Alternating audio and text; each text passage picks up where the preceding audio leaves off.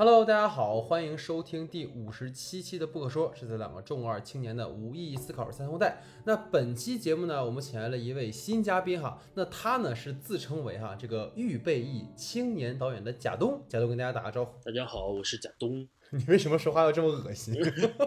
这么的做作？为了隐隐藏我自己的身份，我决定用这个。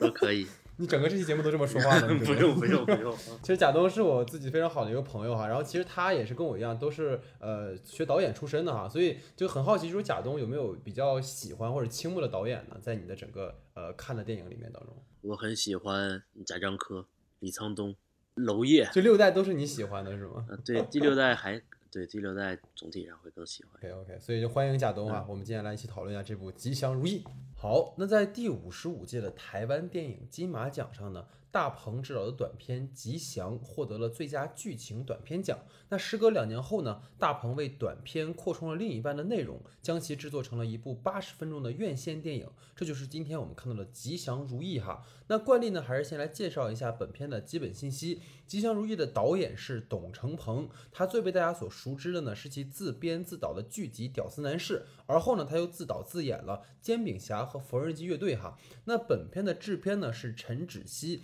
他从《煎饼侠》开始呢，便一直担任大鹏导演电影的制片人工作。主演方面呢，本片的绝大部分登场人物都是现实中大鹏的亲戚。那唯一的职业演员呢是刘露饰演的丽丽。那原本呢，大鹏是想拍摄一部过年记录奶奶生活的短片，让刘露呢来饰演这个女版的自己哈。但没有想到，随着拍摄的推进，奶奶的病情恶化，甚至在年前就去世了。面对突如其来的变故呢，大鹏改变了拍摄思路，让刘露来饰演自己家中这个三大爷多年未归家的女儿丽丽，并通过真实记录和虚构扮演的形式来完成了这部短片的拍摄和制作哈。那所谓吉祥如意呢，其实是由两个部分组成的，前半部分呢是一八年获得金马奖的短片《吉祥》，后半部分如意呢，则是拍摄。吉祥这部短片如何制作完成的纪录片？那本身呢，这个吉祥的拍摄就极具有挑战性，因为这部短片实际上是以纪录片的形式呈现的。虽然说有丽丽这样一个由演员扮演的角色，但它更像是一个观众带入的试点。导演更多去呈现的是家中老人去世后。一家人的家长里短，这种呈现方式呢，在国产电影中甚少出现哈，甚至可以说是一种大胆的尝试。因为创作者即使有意去引导被拍摄者说什么，也没有办法做到完全的控制事件按照这个预想去发展。但从结果上来看呢，大鹏很好的平衡了纪录片中的这个不确定性，完成了他个人导演表达的一种完整性哈。那节目开始之前呢，惯例还是希望大家能够多多关注我们的微信公众账号 S D 的光影不污。那具体名称和二维码呢，请看节目。下方评论置顶的信息。那下周呢，我们会聚焦于春节档的院线电影做这个长节目讨论哈，还给大家多多支持。另外呢，我们的微信群还在持续加人，如果想入群的朋友，请在公众号留言入群。最后呢，就是如果在公众号收听的朋友，可以帮忙点击一下叶中和文美的广告，支持一下我们的工作。好，那下面进入到我们正式的讨论环节。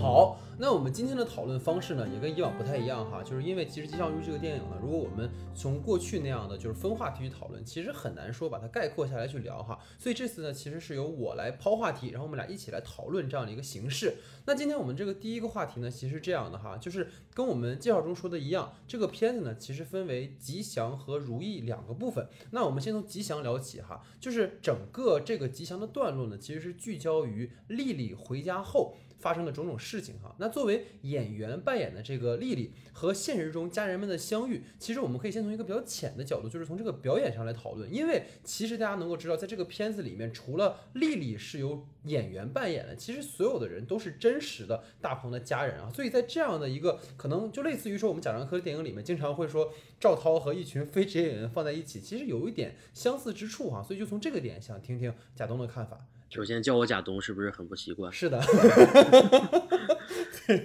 就是这样的。就是我觉得从表演上来说，其实是很明确的有一个割裂感的。嗯，就是刘露在这一群那个非职业演员，也就是大鹏的这一群亲戚中间吧。对对，其实很明显的有一种割裂感，就是他是带着任务去演戏的，对，他是有演技的一个人。对，然后他在他在表演情绪、表演段落，然后再再说台词这样。然后其他人呢，他们可能就营造了一种很。很自然的在说话的状态，因为可能导演指导的时候会告诉他说啊，这就是你就把他当成谁，对吧？我们现在在聊一个什么事儿，嗯，也不规定台词，所以其他的其他人的状态你会看到非常明显的一个呃人敏感，就是他很他很他很普通人，然后呢，刘露的状态又是一个很很演员式的状态，对，所以其实这个明显的割裂是一直存在在这个表演中的。嗯。但是呢，我我个人对这个的看法会反而觉得，嗯、我看完吉祥再加如意部分以后，比如我们单独想聊吉祥这个部分，但是我嗯。总觉得它是嗯，当然了，是它是没法割裂，就我们聊的时候肯定会前后会涉及涉及到的，所以就是看完吉祥再看如意部分的时候，我觉得刘露的表演反而是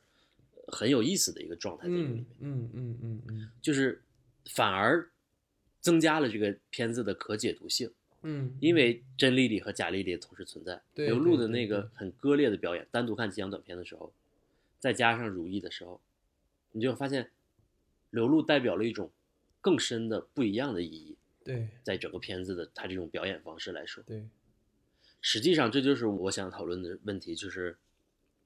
是否设计能出现很真诚的、很伟大的作品。嗯嗯嗯，并不是这样的。你可以看到刘露是倾心去很认真的演戏的，对，然后其他人都是很群众的状态的。然后这个时候呢，我们在设计刘露去很认真演戏的时候，嗯出现的那个效果，反而是吉祥里面的那个状态，对，是我们所有人看完以后觉得刘露表演很割裂的状态。嗯嗯，但是呢，真实的状态又是他后来在面对这个角色的时候，他感受到的无奈，我们看到会比丽丽感受到的无奈更多。对对对，是，所以反而我觉得在吉祥和如意加起来以后，他这个演技的割裂没有成为问题，反而为整个片子的内容上的深度做了一个进步。对，其实我觉得贾东反而提供了一个很有意思的角度，就是如果单从吉祥来看的话，这个人物就是很像是一个工具人，就他并没有什么实质性的一些情感的流露，他可能有一些，但是其实都是比较淡的。但是如果你联合着如意来看，其实他不仅仅是去扮演这个角色本身，他又在审视这个人，所以他其实始终处在一种比较游离的状态，就是。就像当时在《如意》里面，就说你当时从那个空间里，比如说那个吵架的空间里跑出来，到底是你想跑出来，还是你觉得丽丽想跑出来？所以这个其实都是很有意思的一件事情。所以其实也涉及到一个点，就是这个角色它是否有存在的必要性，或者说在吉祥这个段落当中，它起到的作用是什么？因为我们都知道，其实为什么会有刘露这个演员，是因为本身大鹏的想法其实并不是说想让他去演丽丽，而是后来因为这个奶奶出了这样的一件事情，才会有这样的一个情节。但是他这么更改之后，就是嗯，因为就虽然很多人哈去说这个电影里面的这个设计的方式是很实验性、很先锋的，但实际上就像刚才我提到贾樟柯也好，然后包括像失之愈合也好，失之愈合尤其是这样，就是他在《无人知晓》里面，除了那个妈妈的演员是职业演员以外，其他所有的小孩子其实先期都没有拿到过剧本，所以他们的表演其实也是一种倾向于一种自然的记录式的一种风格。然后，但是像那个电影里面，其实妈妈的角色是必要的。因为妈妈其实是整个家庭里面的那个核心，然后妈妈不在场之后，导致这个家庭内部会出现这样或那样的一个割裂，或者甚至是最后的一个悲剧。而在吉祥里面，其实你能够去思考到丽丽可能跟她这个三大爷跟她父亲之间有一段往事，但实际上在整个去构建这个吉祥的故事里面，我会觉得丽丽的存在并没有什么实质性的对于故事的推动，或者是有什么意义在。所以这个也是蛮好奇，就是贾东是怎么看这件事情的。我觉得其实丽丽在前面吉祥的有没有意义这个问题，在如意里面就被完美的解答了。明白就是明白，嗯对，就是其实刘露饰演的丽丽必须存在，为什么呢？因为呃真实的生活是那样子的，就是我们看到的真实的生活是，呃，丽丽跟真实的丽丽跟三舅的关系是很好的，对对对，是就是十年他们没有见，但是三舅看到丽丽以后，他们俩似乎没有嫌隙啊，在我们呃可以看到的有限的那个范围内，对吧？嗯他们剪进去素材是丽丽跟三舅关系很好，然后三舅会很开心丽丽在身边的时候这些状态。然后呢，但是丽丽始终没有完成最大的一个使命，也就是看上去这个片子的一个主题就是三舅何去何从。对对对，所有人都觉得啊，丽丽是最应该被，带走的，嗯，嗯就是丽丽最应该把三舅带走的人。，嗯，因为她是他的亲女儿，对对吧？但是呢，现实中丽丽根本没有做出选择，甚至没有对这件事情嗯嗯，有表示出悔改，她内心没有挣扎吗？我觉得不是没有挣扎，嗯也就是我我也看了一下大鹏导演一个嗯采访，呃一个采访嘛，对吧？然后他就说丽丽其实这是其中的一个侧面嘛，嗯，她真实的丽丽在北京可能有，呃，有孩子，然后一个人带着孩子，然后母亲好像在生重病，然后也需要照顾，然后呢，自己的经济条件也是一般吧，就是很普通的一个经济条件。他如果再嗯拽着爸爸来，他可能也会他生活中。他会有他生活中很多的困难，包括再怎么处理他爸爸和妈妈的关系，就是他他会遇到无数，他也会遇到无数的难题。嗯，但我们就看到了一个结果，是真实的丽丽并没有准备把她的父亲带走，嗯嗯嗯嗯所以呢，我们看到丽丽就是啊，好无情，好好好这样的一个人。然后呢，这个呃，所以我觉得流露在《吉祥》这个短片里存在的意义是完成一次叙事上的完结，就是一个嗯，悔过，嗯。就是他去跪到那儿的时候，哇，那个是我全片第一个泪点啊，就泪点很多。泪点 他他就是他，因为那场饭呃，这个泪点不光是他跪在那儿，就是他这样饭桌戏的铺垫很好，，中间让我看到很共情的部分。然后突然嗯在丽丽最后跪到那一刻然后说啊，对不起，我错了，我错了，我错了。但是我错了并没有结果，就是我错了，我也不能把我爸带走。对对，对但是他完成了一次在精神上的意义上的这样一次嗯嗯嗯，忏悔吧。对，所以我觉得丽丽在那个片子里最重要的叙事意义就是完完成这一次忏悔。嗯嗯完成这一次我们理想中的他应该有的忏悔。嗯嗯嗯嗯，明白。但实际上，你想，他并没有给就是更多的哈，因为我觉得其实无论他前面这个片子，后面我们还要讨论到哈，他作为一个这样的一个形态的影片，那你既然让比如说刘露去饰演这个角色，那其实更多的其实给可以给到说他对于整个家庭他看到的这一切会是什么样子。因为其实我注意到一个点，就是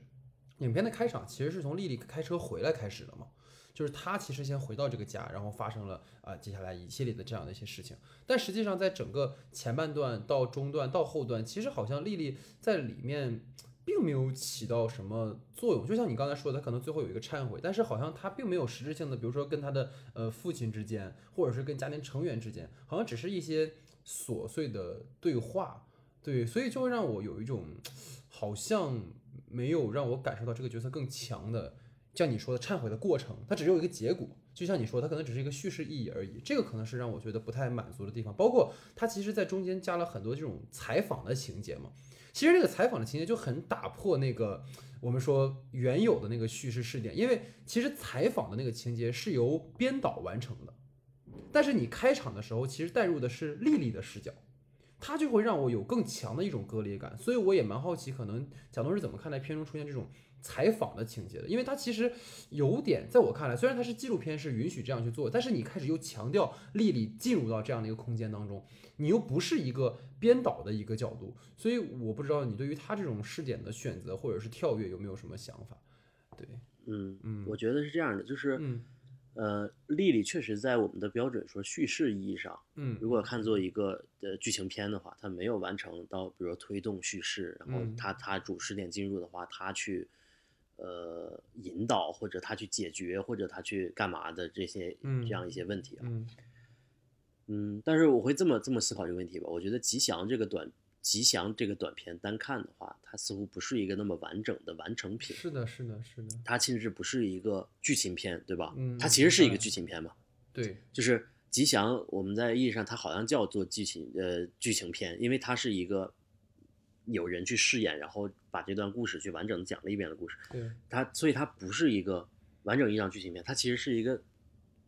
半记录、伪记录式的片子，对吧？对对然后这样的片子呢，我觉得在形式上，甚至在叙事上，就不应该拘泥于他啊，谁完成了什么样的任务。嗯，那我们说前半段的这个主角，比如说戴老师，你觉得前半段的主角是谁呢？前半段吉祥的主主角是谁？三大爷嘛，嗯，嗯，对如果你去思考的话，你会发现吉祥的主角是谁？似乎是吉祥本人，对对，但是吉祥本人是我们常规在剧情片中对叙事过程中会用到的。他又不是那个试点人物，其实，对，比如说一个勺子里面的那个勺子，嗯嗯嗯，对对，他并没有推动或者怎么样，对吧？是，就他是一个那个人物，然后看其他人去做选择，所以嗯吉祥不是主角。那主角是谁？其实我觉得丽丽也不是主角。嗯，在这个片子里，我觉得不应该把它看成一个很传统的剧情片，嗯甚至甚至是很传统的纪录片去看。明白，就是它是，呃，丽丽虽然以丽丽的主视角进入的吧，但是其实丽丽在前三分之二的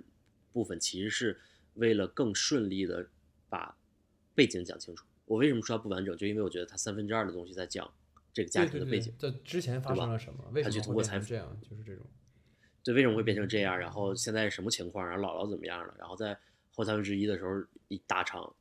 饭桌戏，午夜饭，姥姥去世以后，这个家庭该怎么处理？其实它聚焦并没有跟着某个人物去聚焦，这这就是一个呃散点式的多人物的一个一个东西。包括那个采访段落，也是为了增加多人物不同的角度。比如他他是大哥啊，他是没有钱的二哥，现在正正在照顾三弟的二哥。对，然后他是一个已经出去的。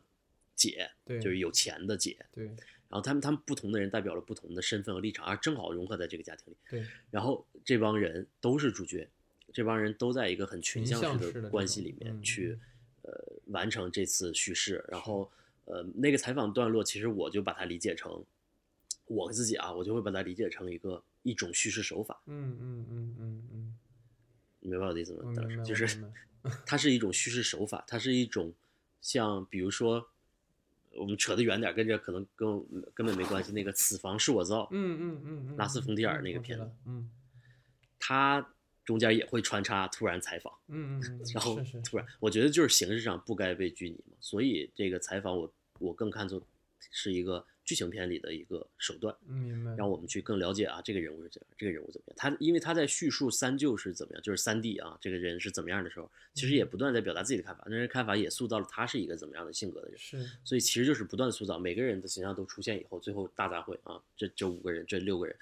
这些人聚在那个年夜饭上，然后去看待这个世界，嗯，然后去解决，其实它的真正叙事意义的就在就在那场那场饭，我觉得。所以其实拼凑起了整个的，其实说白就是用所有人的视点的讲述去拼凑出了关于吉祥的故事嘛。你无论是他自己的家庭关系，还是说其他跟其他成员之间的关系，有这种感觉。对，就一方面是吉祥的故事，一方面其实就是这个家庭。当然，当然，就是这样一个非常普通的遇到了这样一个困难的家庭。嗯。而这个东西，我就觉得影射到了非常多的家庭，千千万万个家，中国中国。所以这个东西，我觉得这部片子对中国是很多的这样的家庭，就是因为。大量的我们的上一代啊，就是我们看八零九零后的上一代，其实是农村出身的非常多，对，对吧？大部分人都是农村出身的父母，然后呢，他们的到到他们奋斗的时候呢，有一部分人走出了那个地方，对，然后呢，把我们也带着走出来，然后我们就成了城市，然后呢，还有一大部分人呢，也依然留在那儿，他们的孩子也他也没走出来，然后他的孩子也没走出来，他或者他的孩子走出来在外面打工，然后他们还留在那儿，嗯，就是。其实有非常多是这样的家庭结构的，是，就是包括我们的爷爷奶奶，他们有五六个孩子，然后他们分别的生活状态，反正是让我共情到非常多部分，就是他构建了一个很完整的这样式的家庭的关系。嗯嗯嗯嗯嗯。就可能更强调这种家庭的这种血脉啊、相连啊，然后包括他们整个家庭是一，就像他说嘛，我们什么什么血脉相亲之类的嘛，所以说我们不能分开，我们一定要去照顾彼此那种共同体，那种很稳定的那种关系，就跟其实城市当中大家可能分分隔在不同地方那种完全是两种家庭的一种模式吧，我觉得可能这个也是它呈现的一个点啊。对，但是它复杂就复杂在。这个血亲相连的，但是因为有这么多的兄弟姐妹，比如大鹏他妈就是那个采访，他们说啊，你觉得以后还会有这样的聚会吗？他说不会了啊，树到猢狲散，姥姥姥就原来是那个树，对吧？对，其实我的家庭或者是我看到的一些家庭也是这样的，就是我的爷爷奶奶或者姥姥姥爷在的时候，我们那个爷爷奶奶那个家庭会聚得很全，每年过年的时候，不管初二初三大家回去，一定会有一天是我的呃大爷、二大爷、三大爷、四大爷。然后我的姑姑全部都在，然后所有的人在带着他们的孩子呢，然后会有四五十人的聚会，然后在那边吃饭。然后我老当我爷爷奶奶一去世以后，我们家庭就没有再聚起来过，最多的联系就是单独的，可能是我爸跟我大爷的联系，我爸跟我三大爷的联系，然后可能会聚。那我我的记忆里甚至没有吃饭的场景，就是我甚至很久没有跟我的大爷、三大爷、姑姑们聚在一起吃一顿饭了。嗯嗯嗯嗯。这是一个很很有意思的家庭观，就是他是血亲的，但是实际上呢，他那个兄弟姐妹又不像我们现在认定的，比如说我有一个哥哥，然后你可能是独生子，独生子很多，然后或者我有一个哥哥或者一个姐姐或者一个弟弟一个妹妹的时候，我们两个关系是很紧密的。但实际上作为那个大家庭来说，四五个兄弟五六个兄弟的时候，很多关系没有那么紧密，特别是在大家成家再过几十年，可能大家都四五十岁的时候，都变成了各自的小家庭，就是他们变成了他们那个小家庭的树。他们的孩子变成了他们的猢狲，但是他们就不是猢狲那个身份了。当时，当姥姥那棵树倒掉以后。对对，所以大概是这么一个关系。对，其实反而是可能很多家庭的一个共同的映射，也导致说他可能即使故事讲的没那么清楚，没那么的闭环，但是很多人都能从中看到很多自己自己家庭的一些影子。我觉得这个也是他做的，其实蛮有蛮巧的一件事情吧。这就是为什么我说，呃，咱们不是之前说聊的时候，我说我会有点不知道怎么开始理性的判断它吗？嗯，就是因为我觉得它的可贵之处就在于这些点上，就是嗯它影射到了非常多的问题，但是它没有一个连贯的主题，就包括我刚才问说谁是主角，其实咱们俩都没有办法回答这个问题，对就是因为它影射到所有的这些东西，然后又它又同时是很真诚的，我会觉得。所以我就有点没有办法从很技术角度老去聊它的，比如说它叙事是怎么样搞的，然后他的导演手法是怎么样搞的。然后我们之前一直嗯会考虑这个片子，啊运镜啊，这个镜头表示了什么，那个镜头表示了什么，然后是怎么编排这些运镜的，我都没有办法去很理性的去判断。不光是因为我被打动了，其实就是因为这个片子的可遇不可求的这个真诚的状态。明白明白。对，所以下一个可能就要跟贾东讨论一个他非常不想讨论的一件事情。对，因为其实虽然说我们没有办法去可能真的去讨论，比如他每一个空镜头是什么意义啊，他为什么要拍一个小孩儿从那个滑滑坡上面下来，可能这就是大鹏小时候真实的生活，就这些都没有办法去理性的去说。但是有一件事情其实很值得讨论，因为无论是贾东还是我哈，其实都是预备役的，想要成为呃一个创作者的这样的人哈，所以其实我会尤为在意一个点，就是因为我也刚刚结束了一个纪录片的拍摄，然后我会发现，其实这个片子大家能够注意到，就是它在镜头上的运镜。包括它在打光上其实是很考究的，你包括它整个开场的那个戏正反打关系，然后在整个那个环境的全景，包括它在那个纪录片里面，甚至还出现了一个，就是在那个三大爷剃头之前，然后那个灯光说导演你等一下，我们还要再布两分钟的光，有这么一个细节，就是其实这些情节就会让那些我们所谓真诚的部分会有很强的摆拍的痕迹。你包括其实我们说到这个登场人物们的台词，当他们面对跟就是有演员扮演的这个丽丽的时候，到底是让是以一个什么样的状态去说这些对话？你包括丽丽最后那一跪，那可能她非常的哎激烈的痛苦。那么在二大爷看来，这个由演员饰演的丽丽。她又是什么样一个心态？其实这个我觉得是一个很微妙的一个事情，就是你既会让我觉得说，就是这个很有挑战性，然后又会让我去怀疑这种创作的真实性。对，所以不知道对于这样一个话题，贾东你是怎么看的？就是说到这个所谓灯光的布置啊什么的，如果从这个角度讲的话，我会有这样的感受啊。第一个就是《吉祥》这个短嗯片嗯其实嗯是一个剧情片，就是我并没有觉得他想当一个纪录片去做《吉祥》这个短片，我觉得它很明确的意义是《如意》那部分短片是剧是是嗯纪录片嗯，然后它前面就是想弄一个剧情片，只不过是用纪嗯录片手法去弄的剧情片。让我们去模糊记录跟那个的那个的角度的那个分寸，对吧？我们其实看到过很多这种记录手法了，包括《道格玛九五》的很多片子，对吧？然后包括这个呃，前两天我还看一个《两天一夜》，对吧？达内兄弟那个片，其实，嗯，所以我就觉得探讨到创作上的一个问题，就是呃真实性的问题啊。就是如果我们非要去纠结这个片子的真实性跟创作者的真诚度的话，那我们是不是可以可以判断说，那呃拉斯冯提尔拍的片子，然后这个达内兄弟拍的片子都不够真诚，因为他们都是在摆拍，都在啊也有我不一定有布光吧，反正就都是在嗯设计好然后去做。如果我们非要这样说的话，就是我觉得创作上就是讲真实到底是什么嘛。我们其实，在影视剧里，包括我们能做的电影里，嗯嗯嗯，呃，想要做到真实的东西是，呃，最后是那个情感的真实了。我会觉得，就是什么是情感真实，嗯就是嗯嗯嗯呃，细节到每一次对话的时候，我说出的话是不是符合嗯这个人物的，符合这个逻辑的，的符合这个嗯东西的。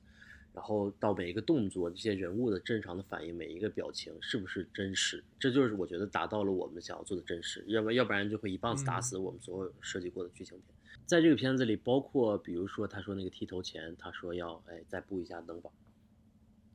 我就会觉得，他只要保证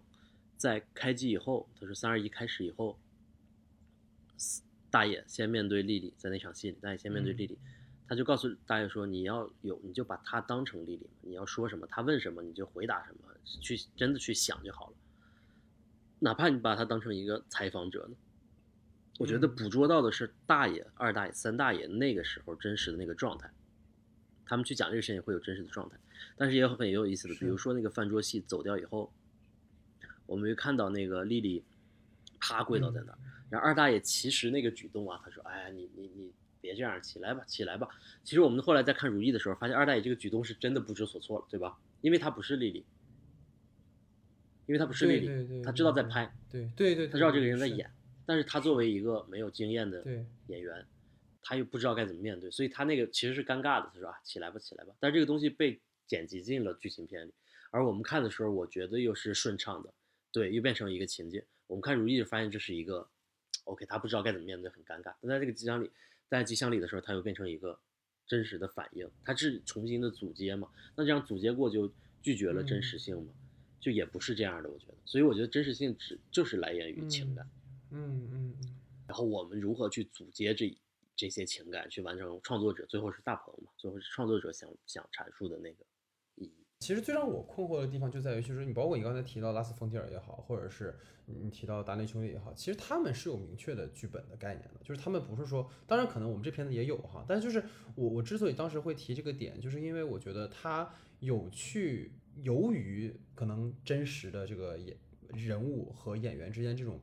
呃，这种关系，然后包括说他很多其实真的就是他们家真实的事情。那这种呈现的方式，就是我会觉得，那你去跟一个完全的素人，你去说，你就按你的生活方式去说吧，然后你跟家里人的关系就这么去展现吧。其实，嗯，当然也许哈，因为可能大鹏是他们的家里人，所以他可能会无条件的信任他，会去做这件事情。但是因为就是如果我们去真的去讲的话，一个可能从纪录片角度来说的话，就是当。当有大鹏这个所谓电影团队，因为我们在《如意》那个段落里面，其实看到它里面有非常之庞大的一个队伍，而它其实有两个队伍，一个队伍是拍这个片子本身的，一个片子是拍这个纪录片的，所以就是我很难想象，就是现场是一个什么样的状况，会去让这些可能素人在经历这样的一个重大创伤的同时，又有这么一个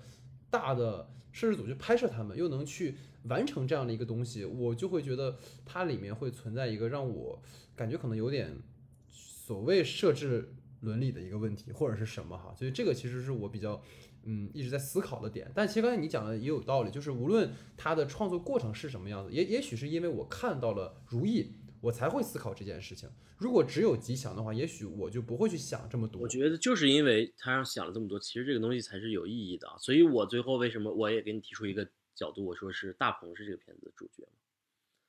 对吧？是这一整个片子主角。我我之后咱们等会儿再聊这个问题。就是说真实的话，其实我们每一个人在很多状况下都没有办法很真实的，就是你跟谁去聊天都会掩埋一些问题，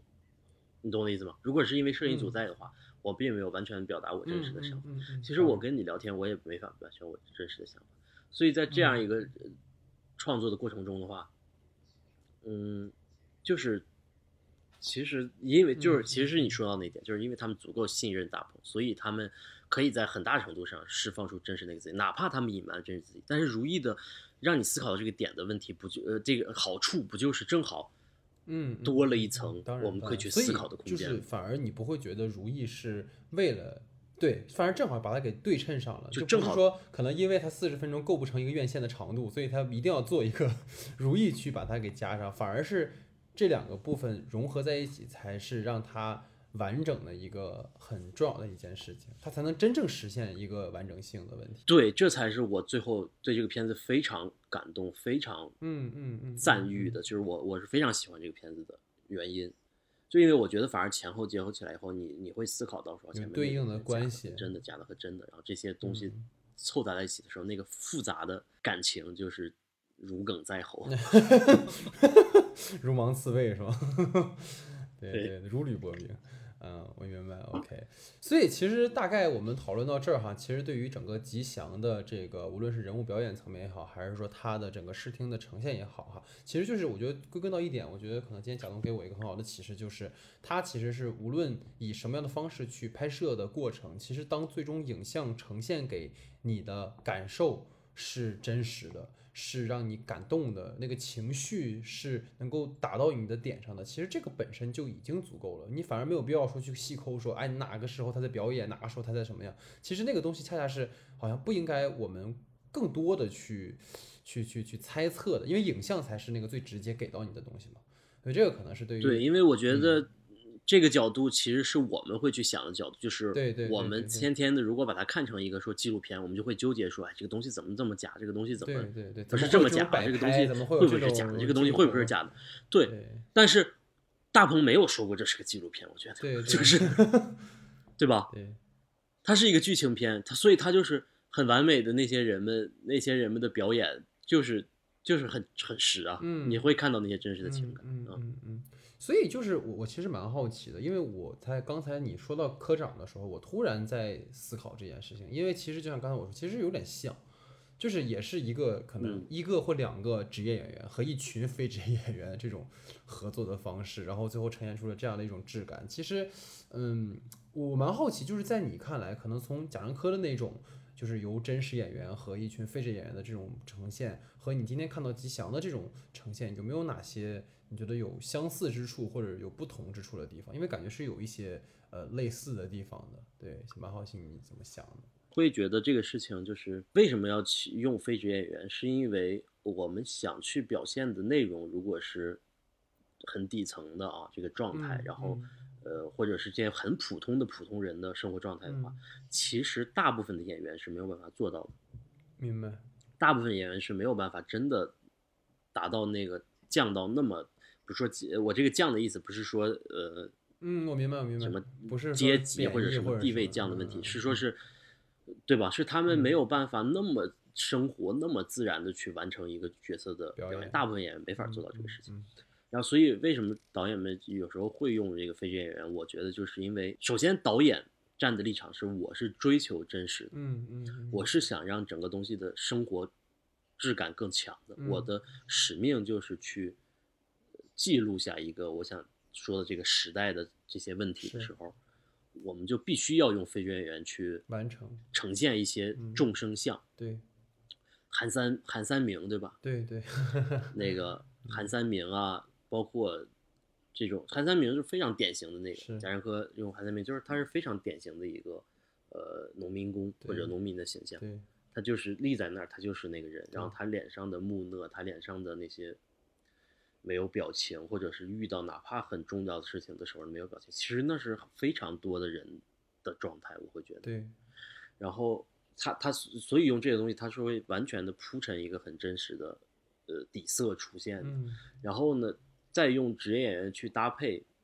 嗯，我觉得最好的效果可能是完全没有职业演员的，嗯就是嗯大家都是那个很真实。如果你正好能找到这么一帮人，但是如果我们没有办法找到我们想象中那个真实的那个状态的那个演员的时候，我们想要去找一个替代的人物的时候，我们就必须让这个演员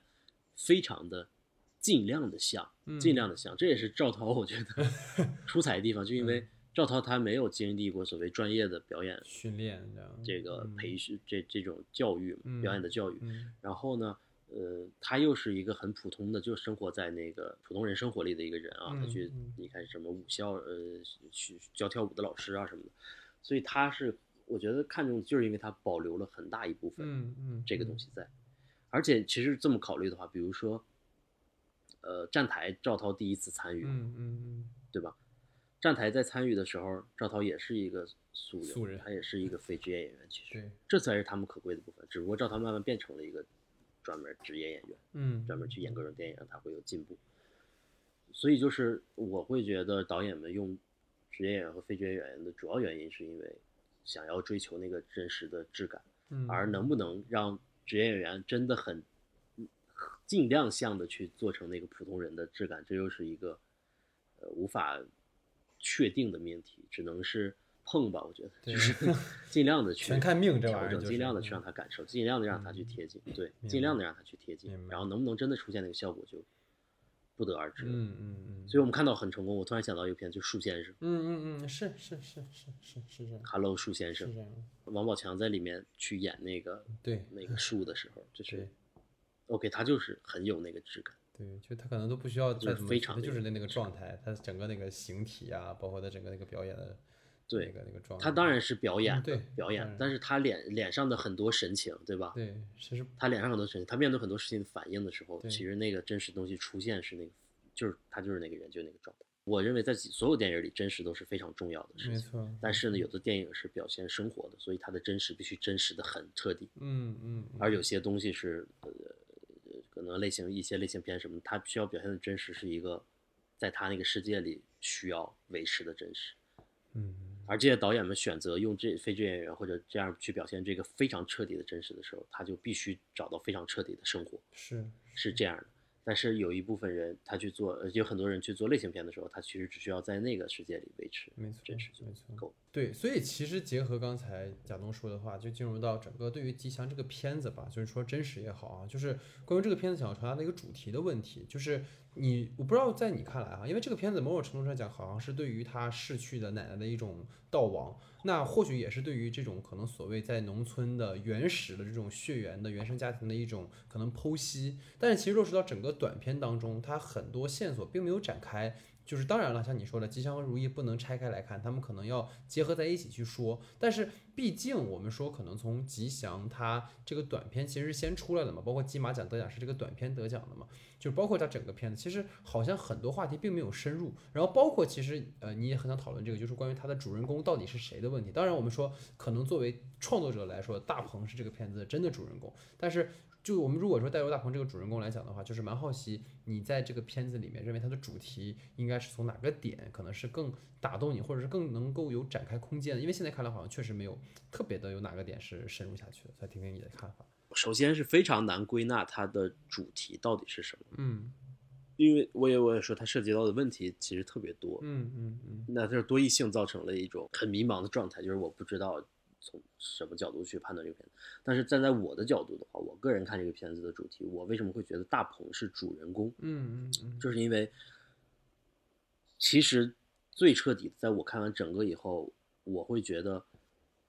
呃，创造这个片子那个打动我的真诚的部分是什么？是这个主人公站在里，是是真的是这个站在摄影机背后的这个导演，在面对整个事件不断进行的时候，他去如何做抉择的问题。嗯然后里面就是给我们有很多部分都在讲他是如何做抉择的事。情然后他这样一个身份在这个里面，他面对逝去的真的姥姥的时候，他又是一个导演，他又不是一个纯粹的孙子啊，一个亲人的角色，可以去彻彻底底的痛苦去哀悼，他又必须去依然去领导整个团队啊，接下来要做什么，接下来做什么，然后依然要强行把自己站在嗯，客观的视角。嗯去看待我创我接下来要创作这个片子，然后要站出来，然后去看待这些人的伤痛悲痛，但是恰恰他又是在里面也非常伤痛悲痛的一个人，对所以这些巧合、这些命运啊、这些天意，都恰恰的让我看到了一个活生生的创作者，就一个很努力的创作者。对，嗯，就是一个很努力的创作者。嗯，很多人在说大鹏做这个片子是不是什么，就就也没有很多人啊，就是我看到一些评论很恶意的啊，我自己觉得嗯就是什么吃人血馒头啊，啊，对吧？说他投机者啊，又投机了一次啊，说他又又投机到自己的亲人身上了，连这种东西你都拿出来给大家看，来啊卖钱，来干嘛？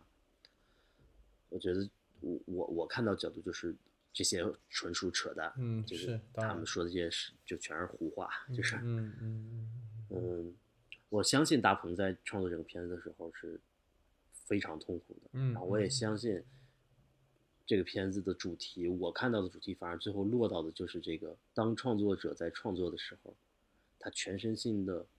投入，但恰恰这个事件又变成了一个他真实发生在他身上的事件，没错，但是呢，他又想要追求，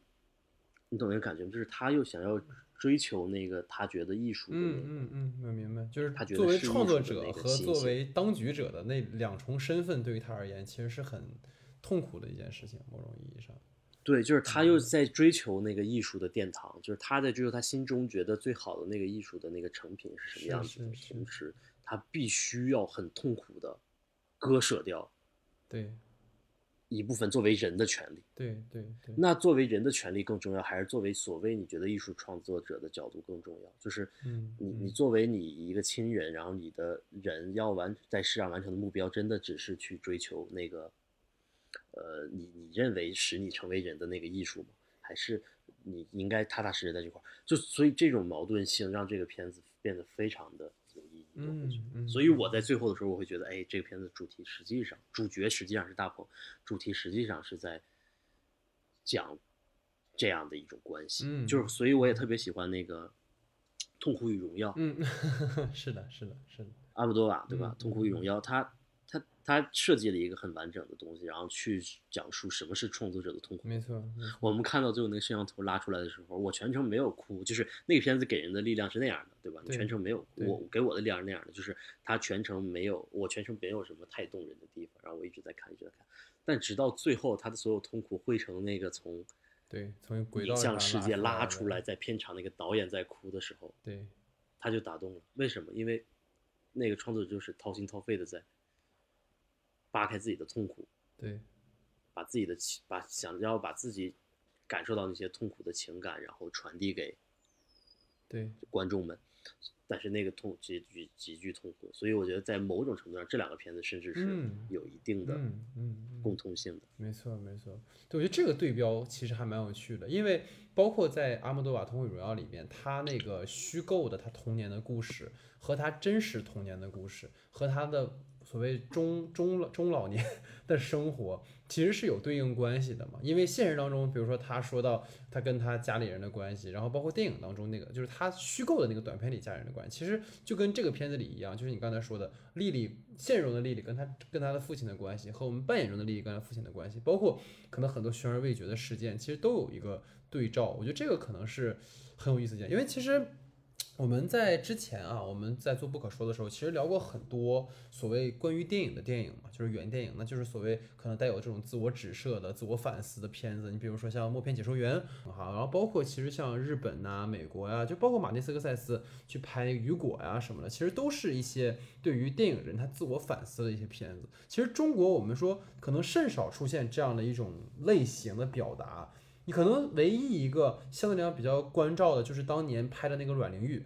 就是张曼玉其实去饰演了阮玲玉，然后从里面你也看到了很多当年的电影人啊这样或那样的一些情节。但是实际上在我们的这些创作当中，其实几乎没有过，就是说关于一个导演自己创作他的一个对照的一个关系的这样的一个片子。所以这个片子其实反而在这一个题材的探索和呈现上，其实给了我们一个新的思路。就像你刚才说的。当我们真正看完《如意》之后，你再回头去看《吉祥》，你能够看到那个藏在摄影机背后的那个真正的主角，他的那些挣扎，就包括就像他在电影里面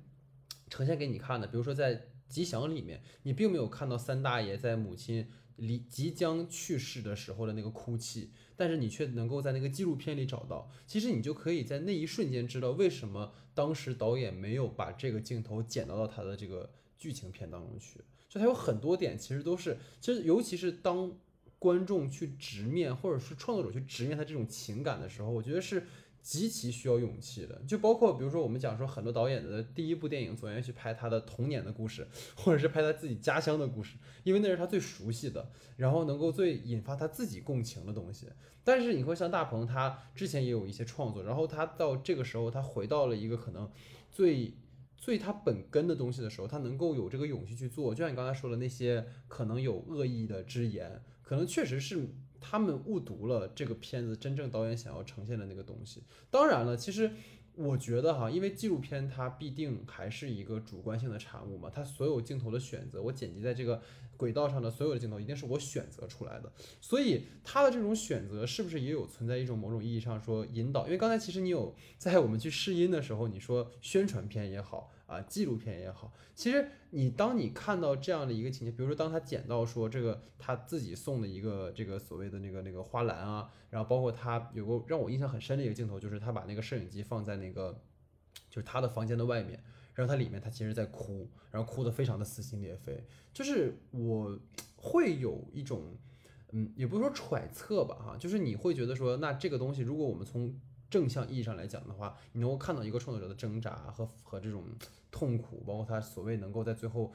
创作出这样一部电影，但实际上可能你又换一个角度来讲，这种所谓的主观的引导的东西，它有多少其实是他刻意而为之的设计呢？其实当然我们只是说做一个讨论哈，也不是说，但我个人本心来说，我还是觉得这个片子。呃，让我还是蛮感动的，尤其是他就是让我特别触动的一个镜头是哪个？就是当吉祥那个章节结束的时候，最后一个镜头其实停在了一个大全景，就是那个三大爷从远处的那个雪景走过来的镜头嘛。然后当那个镜头拉开的时候，你进入到了电影资料馆的那个，就是相信所有去过资料馆的人，那个瞬间就会有一种哇，资源壁被打破了的感觉。我觉得那个设计是极其之精巧的，因为其实那个设计是真正让你意识到，就是。当你我们从银幕内到银幕外的时候，它其实就已经呈现出来了一种所谓原电影的一个意义，就是我们观众在这一刻，你发现你不仅仅是一个观看者，你可能你又又是一个被观看者，然后到底是谁在观察这一切呢？这一切都都有可以去探讨的空间。我觉得这个是一个非常有趣的一个点，所以也蛮好奇，可能如果整个从这个刚才我说这些，贾东有没有什么看法？说白了就是我其实没法相没没法，呃，真的知道大鹏到底是当然当然当然当然，就是他到底是正向的负向的我不知道，我只是更愿意相信他是正向，然后更愿意从我相信那个角度去理解这个片子的意义。嗯嗯嗯嗯嗯。如果我们站在更愿意相信的时候呢，我就觉得，嗯，大鹏其实在整个整个这个创作过程中，他当然很主观的想去引导一些东西。但是他因因为他为什么想主观的引导这些东西？他为什么想去呃这样去编排这个故事，或者是这个镜头接那个镜头，画外音怎么样？他又怎么样？嗯，我觉得这个过程就是因为他还是一个创作者的身份啊。嗯嗯嗯嗯，就是他最后他最终还是要拿出一个成片，他是要表达的，他是要给他是想拿给观众交流的，所以他一定要完成这个片子的他觉得最佳的那个表现方式。所以，所以这也是痛苦之一嘛，就是我们如何在这个过程中，嗯，既完成一个有情有义的一个，嗯，呃，有有情有义的一个正普通人、正常人的身份，嗯，完成我们人性的部分，然后另一方面，我们又怎么样跳脱出这个身份，去纯粹的做一个艺术创作者呢？嗯嗯嗯。这就是很难的命题，而我们大部分艺术创作者，我们看到的作品就是他最终必然需要撕出这个东西来给你看，他最终必然要按着自己的那个想要那个方向去呃完成去编排整个过程。嗯嗯嗯。所以我觉得这个问题的讨论就是大鹏依然在最后的时候站在了一个创作者的角度去完成了这个片子，而他完成的很好。嗯嗯嗯。对，所以就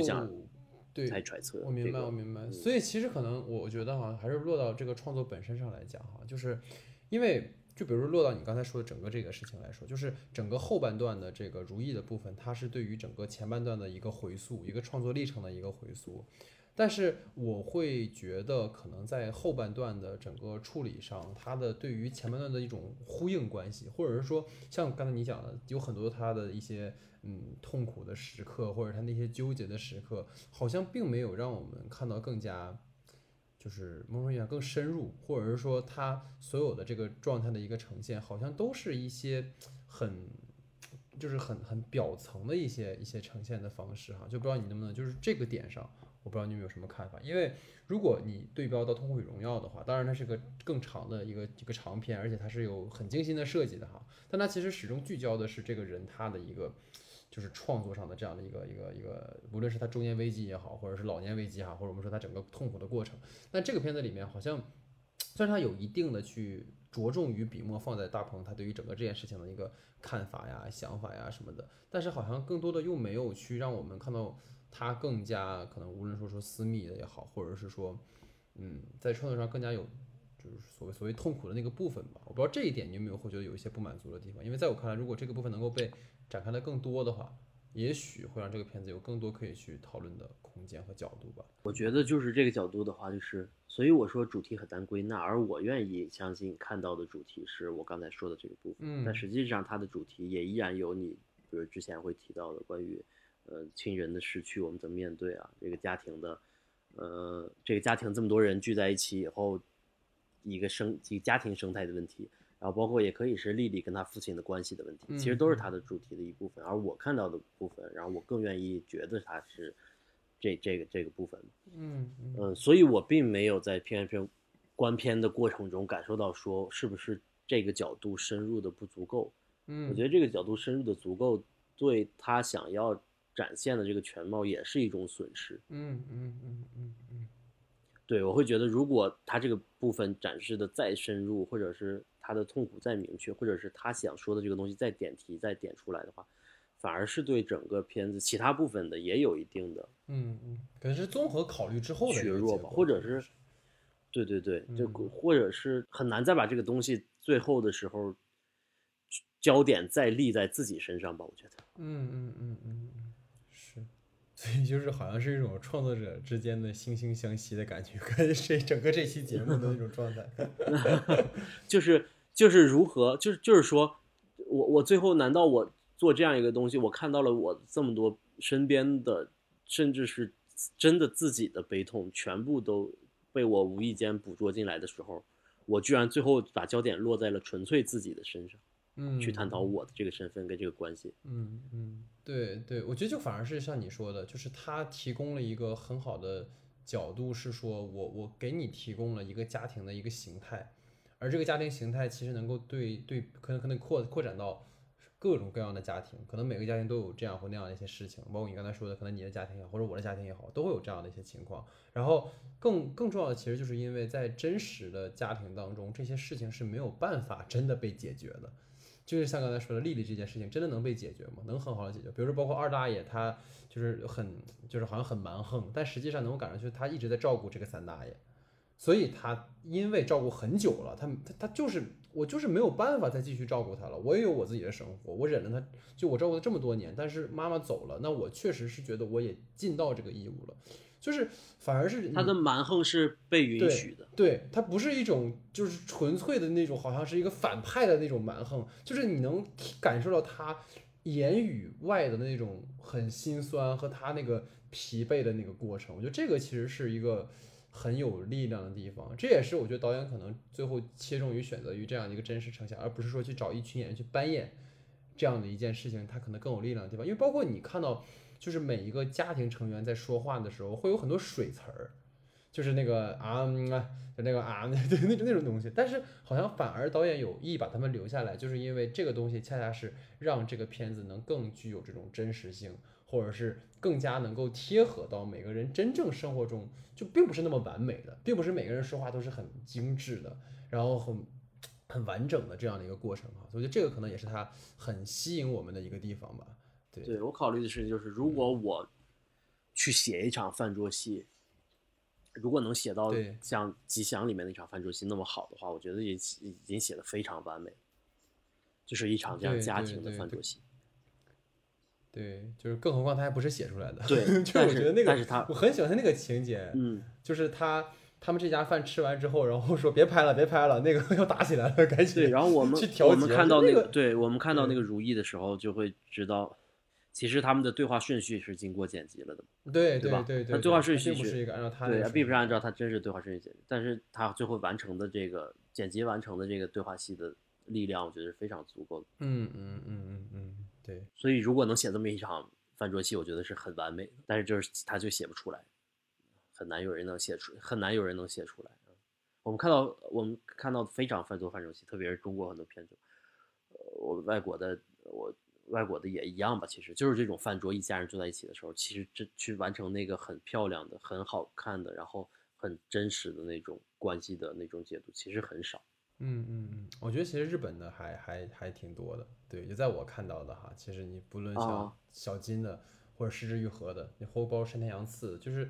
这些导演们在做，就是我觉得日本导演在这方面做的还是挺挺精致的吧，他们很懂嗯。家庭成员的那种关系，包括我就是因为小那个那个失之愈合经常会被人说他是小金的接班人嘛，但其实他自己特别抵嗯触这种说法，他一直觉得自己其实是成濑四喜男的一个直接的精神的那个那个导师的那种感觉，因为成濑导演他嗯。在一些关于就是家庭戏啊，包括女性戏份的这种描写的时候，其实就非常的真实，包括它里面有很多这种所谓饭桌的戏份吧，就是他呃每个人他的思考的角度，包括这种价值观的冲突也好，或者情感的冲突也好，其实都是嗯能够很击中到人的。所以我觉得这可能也是嗯一个很有意思的地方。就像你刚才说到的，就如果我们去呃想象去写一场这样的戏，它可能能够完成这个戏剧目的，但是你可能没有办法做到这么真实，然后有这么浓的能量，以至于到最后那一跪的时候，你会被一刻就顷刻之间击中。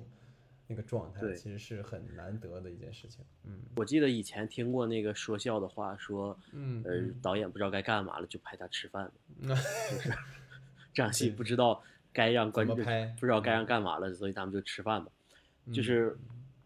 但是吃饭其实是很重要的情节，就是嗯，当然，真的，我们每个人生就是生活中会有非常多吃饭的场景，而吃饭场景也真的会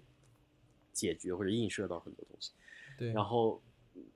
我我我的感觉就是，比如说呃，你说那个失之愈合的这个饭桌戏，或者是这些日本导演的，或者是其他国家的导演的饭桌戏，当然我有看到很精彩的，就是很好看，我看的时候会很好看的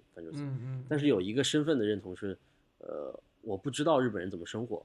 啊啊是是，就是。我没有办法很深入到那个里面，我怎么去真实的知道日本人怎真的怎么生活，真的怎么。嗯，所以那个戏的戏剧目的，戏剧来说，或者是那个戏的真实程度来说，我看着很精彩，很好看。那大鹏这个的可贵之处在于，我觉得就是我们看呃中国好多分手戏的时候，其实不是特别的，就是也有精彩的好看的，但是没有那么能触动的。对，他们真的坐在那儿吃饭，你说一句我说一句，就是我们去写这个台词的时候，嗯，我们嗯就是奔着一些目的去写啊，对然后完在这个人物的基础上可以加一些，还可以很精彩，但是那个所以那个真诚的部分嗯是这个嗯片子完成的独特的地方。对，所以其实我在最后我也有想到哈，其实这个片子跟哪个片子很，因为就是今年这个整个一二月份有两部电影其实有相似的地方，就是这一部是《吉祥如意》，还有一部是小伟，不知道贾东有没有看哈？就是因为小伟那个片子其实也是导演他个人的一个成长经历的一个真实的一个呃呈现，因为他的父亲也是因为呃癌症去世了，然后跟他在电影里面呈现的那个关系非常的相似。其实而且小伟也是那导演是处女座嘛，其实那个片子跟大鹏这部其实都有去撕开自己那个很私密的，然后甚至是很悲痛的那个部分去给观众看的一个过程。但其实可能像我们刚才去说的这样的一个过程，首先是很需要勇气的。而其次就是说，这样的一个过程，可能对于创作者而言，也许也是一种去实现自我和解，或者是自我就是走出来的一种方式吧。因为当你把这样的一个过程给更多的人看的同时，你能获得很多的共鸣感。比如说像像你我，我们看完之后觉得，哎，是跟我们能够触动到的。包括在可能豆瓣上打了很高分，或者大家去评价这个片子的时候，其实都会让可能那个原以为是我的世界会发生的事情的那个人，然后觉得哦，原来其实大家都会有这种共同的感情。我觉得这个可能是一个很珍贵的地方。然后。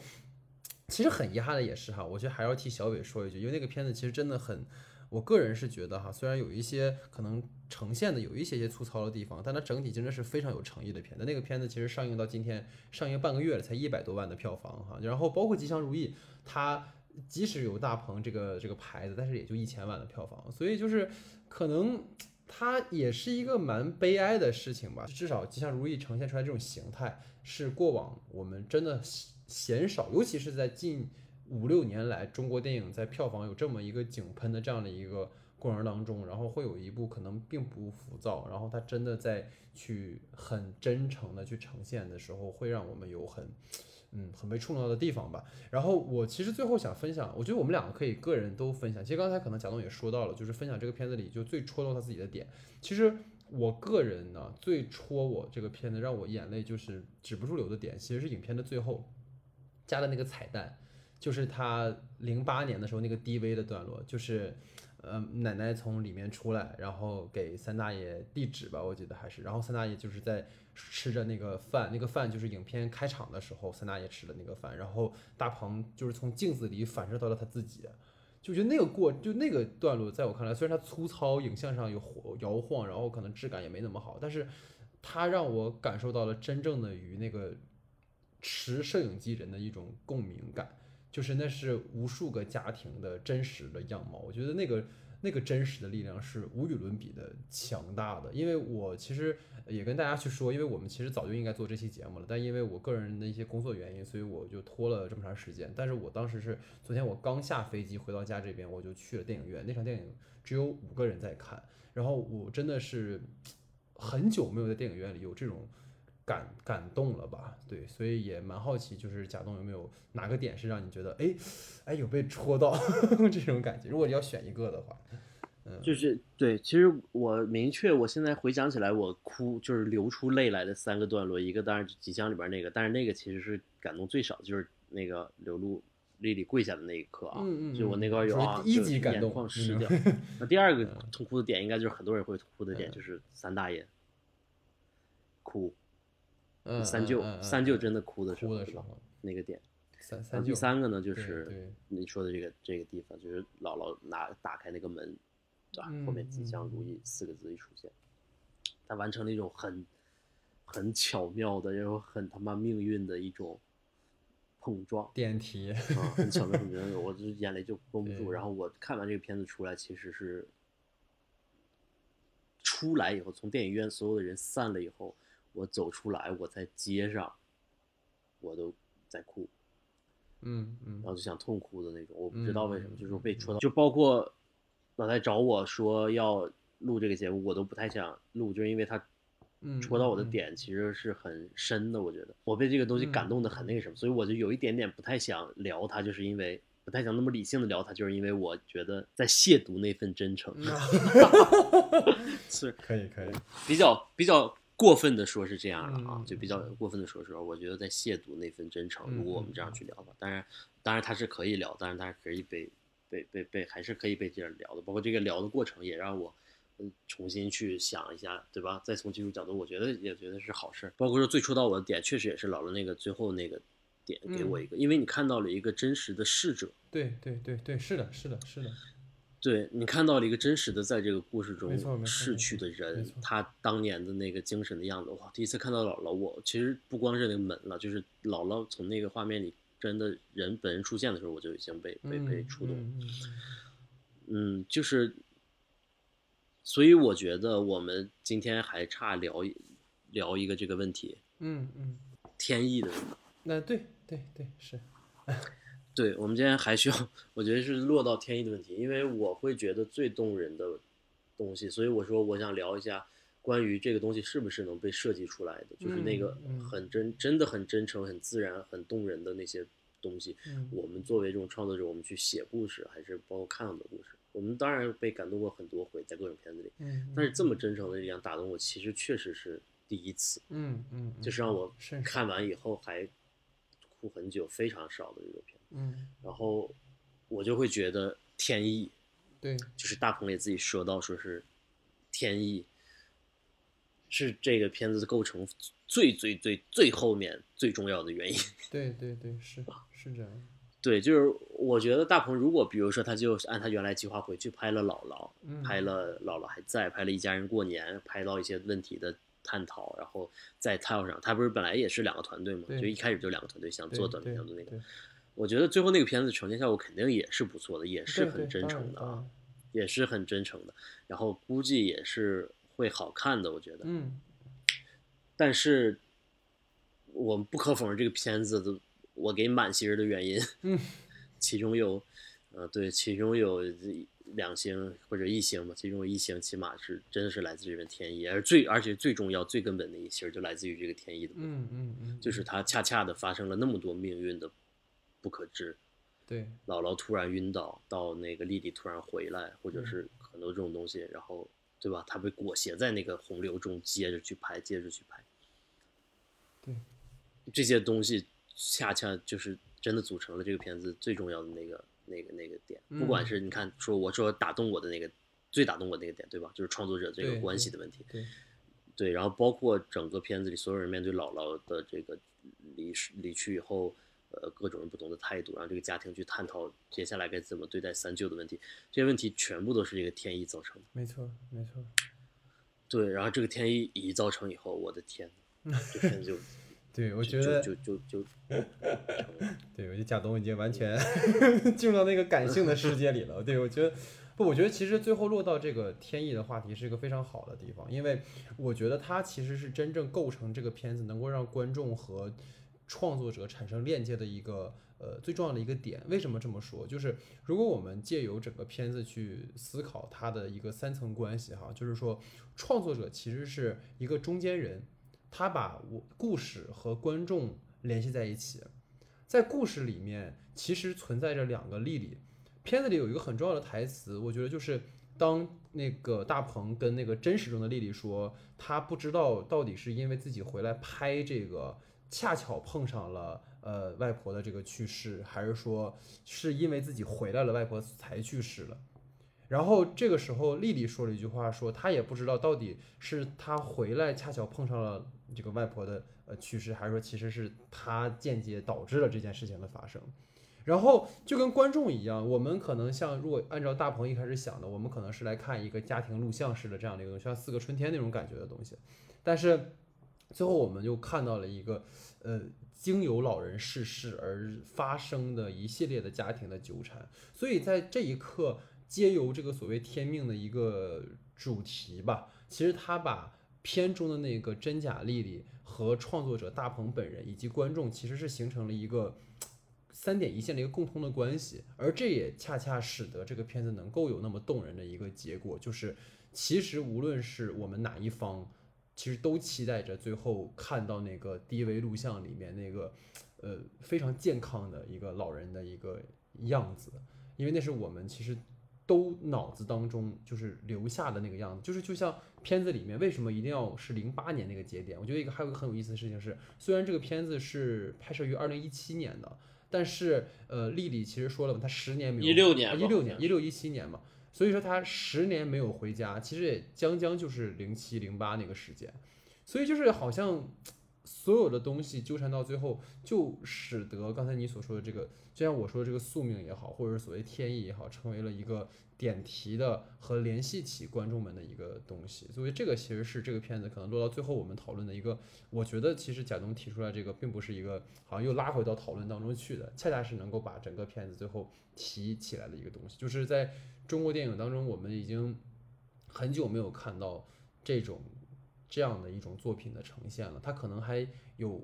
也许有些许的问题，但是它的这种呈现的方式到最后我们会觉得它是真诚的，因为它。真正给我们呈现了一种我们所谓对命运的不可知。当我们一切都没有办法去把握的时候，我们对于生者应该是什么态度？我们对于逝者应该是什么态度？我们对于生者当中那个可能是弱者的人是什么态度？我们对那个所谓弱者过去的一些行为是什么态度？这个可能都是值得我们去思考的东西。所以这个可能是呃落到最后吧，我们对于吉祥如意的这个讨论哈，对所有这些这些优秀的。真的好的东西，嗯嗯，我们真的想去企及的那个艺术殿堂，嗯，就是天意，其实就是它的一部分，对，宿命就是它的一部分，你必须去直面，就有它的参与，对，必须有他的参与，你才可以真的最后完成。嗯嗯嗯，对，这就是我们，哎，对，聊到最后好像点到了一些很重要的东西，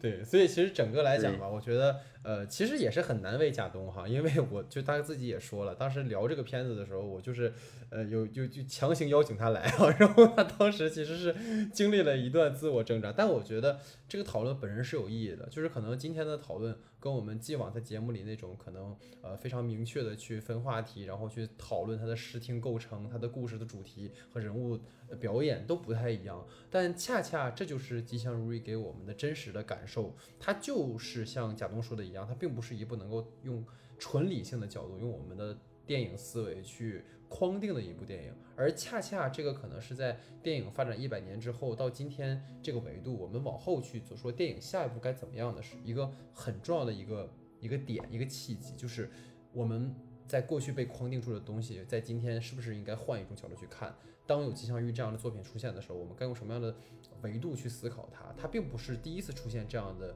一种形态。但是，确实在近些年来很难得的一种在中国电影里出现的一种表现的手法，也是让我们会看到，可能电影这门艺术它会继续有活力往下走，而不是被某些所谓的呃类型啊、续集片呐、超级英雄片呐这种去呃全部盖过去的东西哈。所以我觉得，嗯，大鹏确实是做了一次可能真正意义上吧，就是很棒的一次尝试哈。就是相比于说，可能很多在现在很浮躁的这样的一个市场环境下。对，所以就是整个我们对于这一期这个吉祥如意的讨论哈，然后也快过年了哈，我们也会在过年期间呢着重去推出哈我们这些春节档的电影，然后呢也是希望贾东啊之后有机会能再多来我们的节目。我想说就是